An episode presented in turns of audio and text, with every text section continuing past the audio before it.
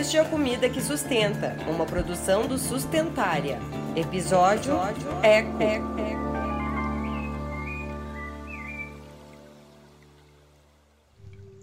Olá, ouvintes e leitores! Eu sou a Ana Lúcia Romito e eu tô de volta nessa temporada com a série Eco, que convida você a uma pausinha para ecoar.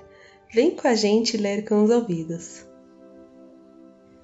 E no nono episódio, o principal da temporada, a gente conversou com a chefe Maria Catão e também com a Clarissa Taguchi e a Fernanda Lupi, que são as sócias e fundadoras do Diversa Bio, um projeto que tem o propósito de levar a biodiversidade e a agricultura sustentável ao consumidor local, por meio da otimização do conhecimento em plantas nativas e punks aos agricultores familiares locais.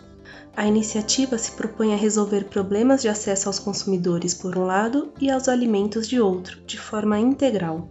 E para isso, o projeto reúne a tecnologia de campo e a tecnologia de análise de dados, gerando uma resposta regenerativa e sustentável. E são justamente respostas desse tipo que precisamos num cenário em que as mudanças no padrão de acesso a determinados alimentos podem estar relacionadas a mudanças climáticas e as alterações nas cadeias de produção dos alimentos.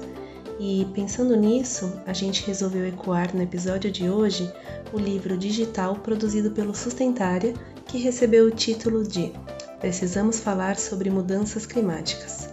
Em meio a tantos eventos climáticos extremos que vêm acontecendo neste ano de 2023 e pensando na relação com a alimentação, os capítulos escolhidos foram o capítulo 2 sobre emergência climática e o 3 sobre mudanças climáticas, produção e composição de alimentos, que juntos dizem tanto sobre a conexão desse tema com os sistemas alimentares.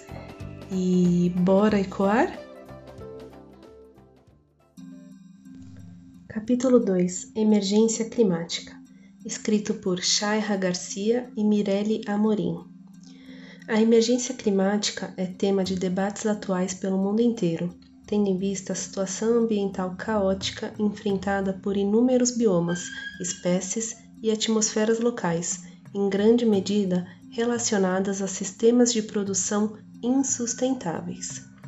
Em setembro de 2020, a Organização das Nações Unidas realizou uma mesa redonda virtual para discutir novamente as ambições climáticas, com pauta sobre planos de prioridades referentes ao clima, ações a serem tomadas e os compromissos conjuntos.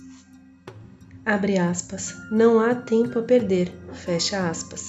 Essa foi a frase citada pelo secretário-geral Antônio Gutierrez. O projeto de lei 3961-20 coloca o Brasil em estado de emergência climática até que ações para reduzir o impacto da atividade humana no clima deixem de ser urgentes e necessárias. Emergência climática foi eleita em 2019 como palavra do ano pelo dicionário Oxford.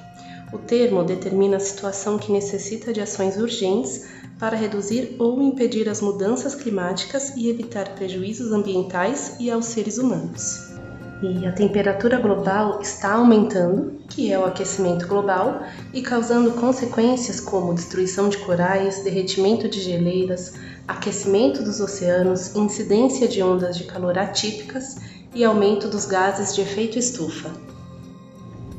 A temática é abordada na Agenda 2030 da ONU, enquadrando-se nos Objetivos de Desenvolvimento Sustentável, como o ODS 13 de Ação Climática. Com isso, a gente precisa se atentar constantemente aos nossos compromissos, não somente individuais, mas, sobretudo, como conjunto de forças que pressionem governantes a tomarem medidas favoráveis ao meio ambiente. E um exemplo de vigilância é refletir se os candidatos a cargos políticos apresentam propostas envolvendo a preservação da natureza e prezando pela sustentabilidade ambiental, e se, uma vez eleitos, estão cumprindo tais propostas. É importante estarmos atentos sobre a situação global atual e combater as notícias manipuladas, fake news. Capítulo 3 Mudanças climáticas, produção e composição de alimentos. escrito por Priscila Oliveira, Gabriela Rigotti, Daniele Freitas, Nadine Marques e Alisson Diego Machado. Uma importante consequência das mudanças climáticas é o prejuízo à produção de alimentos e alterações na composição destes, o que aumentará o desafio de acabar com a fome e alcançar a segurança alimentar e nutricional em todo o mundo. O número de eventos climáticos, incluindo calor extremo, secas, inundações e alterações no padrão de chuvas em países de baixa e média renda, dobrou desde o início dos anos 1990, com média anual de 213 eventos durante o período entre 1990 e 2016. As mudanças no clima já estão afetando a produção das principais culturas alimentares, como o trigo, o arroz e o milho, em regiões tropicais e regiões temperadas. A seca causa mais de 80% dos danos e perdas totais na agricultura, especialmente nos subsetores de pecuária e produção de safras. A produção de frutas e vegetais também é vulnerável às mudanças climáticas, pois o estresse por calor reduz a frutificação e acelera o desenvolvimento de vegetais, resultando em perdas de produção e impacto negativo sobre a qualidade nutricional desses alimentos. E na África subsaariana, região que já registrava menores rendimentos agrícolas em nível mundial, o aumento das temperaturas reduziu os rendimentos de milho, sorgo e amendoim, Além disso, é importante destacar que a própria produção agropecuária também interfere no clima, gerando uma retroalimentação para a qual precisamos nos atentar. E as principais fontes de emissão de gases de efeito estufa da agropecuária são a prática de monocultura, o dejeto de animais, a queima de resíduos e o rebanho bovino. Emissão de gases de efeito estufa. Dados de 2019 apontam que 28% do total de gases de efeito estufa emitidos no Brasil vieram da agropecuária, e se incorporarmos as mudanças do uso de terra ao cálculo, que normalmente são devidas ao desmatamento, para a produção dos alimentos, esse valor chega a cerca de 70%. E além da produção, as mudanças climáticas também interferem na composição dos alimentos. Estudos apontam que gases de efeito estufa, como o CO2, emitidos principalmente por ações humanas, têm efeitos no crescimento e desenvolvimento da fisiologia vegetal.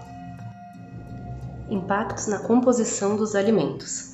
A concentração elevada de CO2 pode reduzir o teor de ferro e zinco em grãos, e além desses, também o teor de cálcio e magnésio em vegetais de raiz.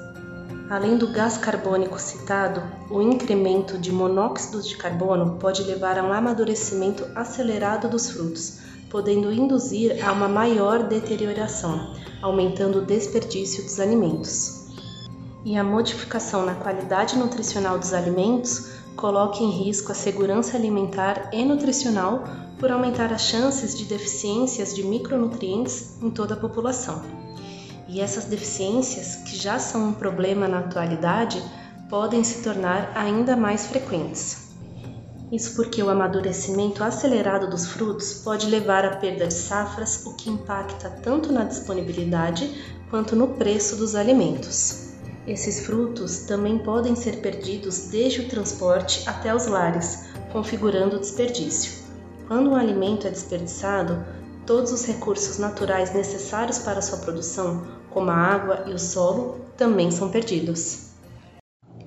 E o livro completo, assim como todos os materiais do Sustentária, podem ser acessados e compartilhados gratuitamente, até mesmo para fins didáticos.